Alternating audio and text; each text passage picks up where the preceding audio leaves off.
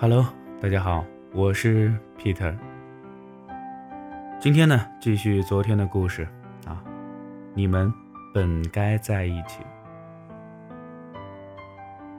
春阳出狱了，这么多年恍如隔世。接他的那天下着小雨，我陪着他一直走，路上两个人都没有说话。我知道春阳想说什么。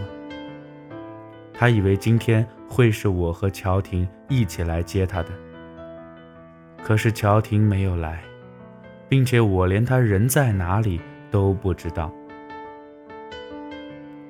晚上吃饭的时候，春阳忍不住了，问我乔婷去哪儿了。我不知道怎么回答他。我已经骗过春阳一次了。不能再有第二次。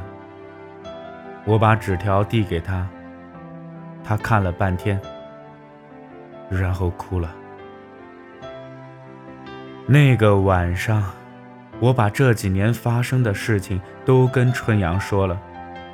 最后，我说这都是命啊，怨不得谁。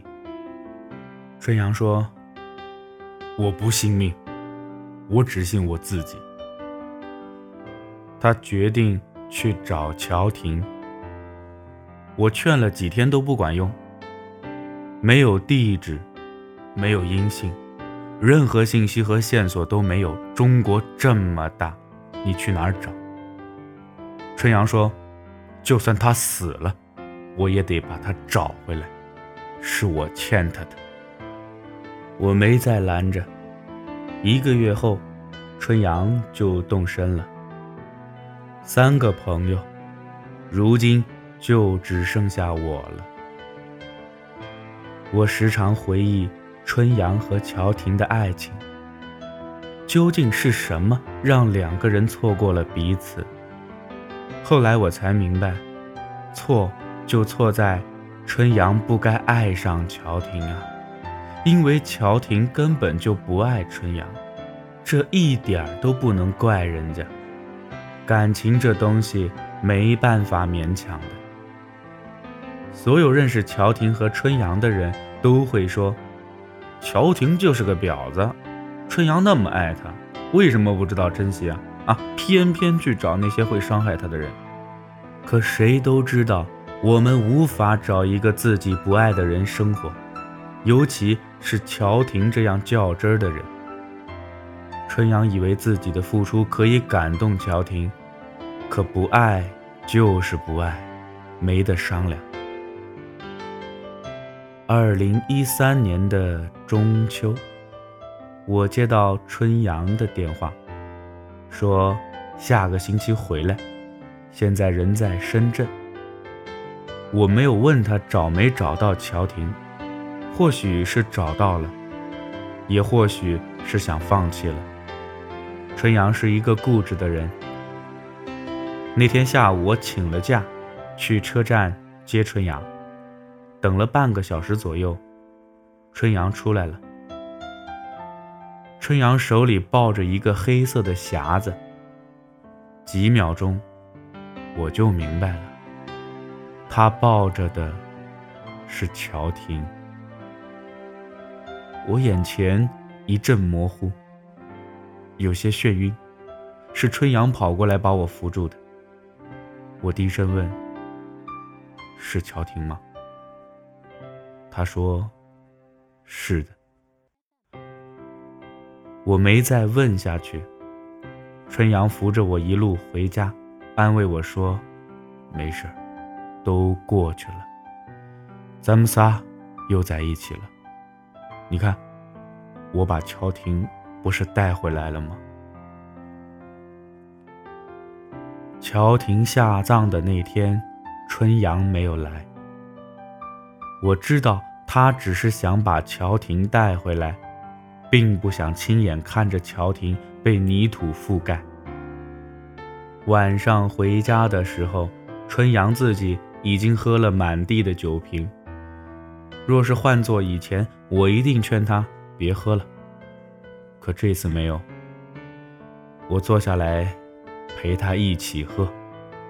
不知道喝了多少，喝了多久。春阳突然说了一句话：“乔婷一直是爱我的，你信不信？”我错愕地看着他，因为我不知道从何说起。我也看不出来，这么多年乔婷对春阳有一丝一毫的暧昧和喜欢。我摇头，春阳笑了笑。他连我都骗过去了，这丫头可真厉害。可她也太傻了，这么多年，为什么不说呢？我春阳是那种操蛋的人吗？原来乔婷在许多年前就知道，自己啊。没有生育能力，因为春阳总是开着玩笑说，要娶了乔婷，然后生个大胖小子给爹妈抱。乔婷无法把事实的真相告诉春阳，只能装着不喜欢他。乔婷第一任离婚也是因为她无法生育，那男的才会出轨。所以，乔婷在他卧床不起的时候，没选择离开，因为他知道是自己对不起他。至于第二任，完全就是为了骗钱，谈不上有什么感情。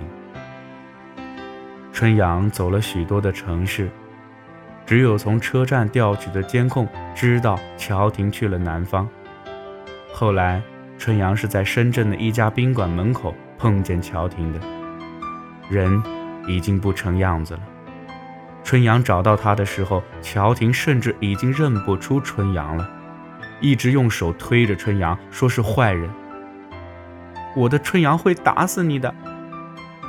春阳抱着乔婷坐在大街上嚎啕大哭，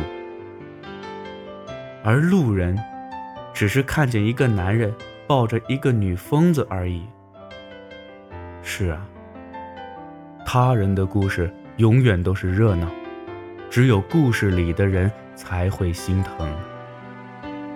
春阳陪着乔婷待了一个星期，一个星期后，乔婷有一天突然清醒，她看着春阳，说不出话，就是一直默默流泪。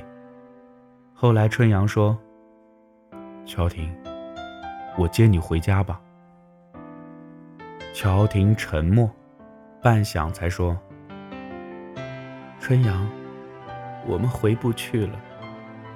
你还是那个春阳，而我，早就不是你认识的乔婷了。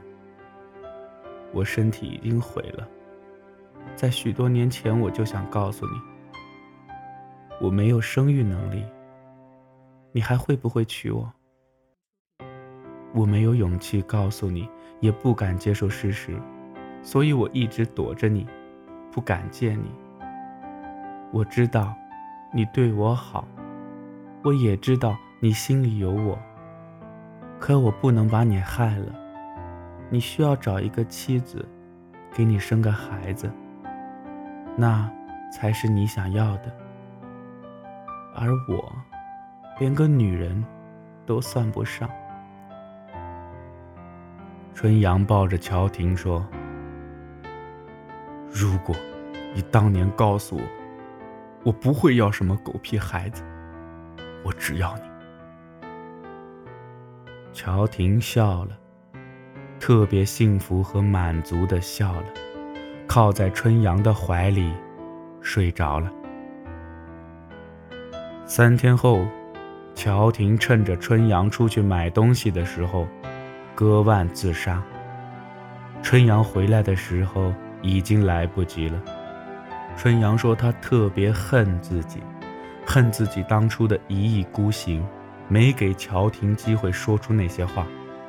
如果当年他们在一起了，就不会再发生这些事儿，而乔婷就不会吃这么多苦了。后来，春阳走了。没告诉我去哪儿，我也没问。我知道他心里装着乔婷呢，走到哪儿都扔不下。他想带着乔婷走遍许多城市，就像当年我们一起走过许多地方一样。城市里灯火通明，人们相亲相爱，所有人看起来都是那么的幸福。可谁知道，所有的幸福背后都有一段无法诉说的过往，就像春阳和乔婷，明明可以相爱，偏偏要互相撕扯，最后伤了自己，也伤了爱自己的人。我本来。不想说出这个故事的，因为显得那么不合时宜，那么的暗淡无光，那么的没有希望。而这一切都是因为我几天前收到的一个包裹，不知道是谁寄给我的，也不知道是什么时候寄出来的，只有我的地址。看过之后，我觉得应该把它们写下来，至少是为了乔婷。包裹里面是一些照片，都是乔婷。在照片下面有一封信，收件人是我。春阳，见信安好。我知道，你看见这封信的时候，我已经不在了。你一定恨我为什么这么固执，这么绝情。可我必须这么做。我不想一辈子，你都生活在我的阴影里。我本不想再见你，我如今的样子早就不是当初的我了。我又很庆幸你找到我，让我还能再见到你。你有些瘦了，也变黑了。在你睡着的时候，我偷偷吻过你几次。我多想把自己给你，做你的女人。可是不行啊，我已经那么脏了。春阳，我知道我不应该说谢谢，但我还是想告诉你，谢谢你这么多年的陪伴。我不配你的感情，或许是我的自私，也或许是我的固执。即便是当年我告诉你事实，我相信你也会不顾一切的和我在一起。可事情又怎么能说得清楚呢？是我放弃你了，而你没有。难为你这么多年那么无望的爱着我。我应该走的。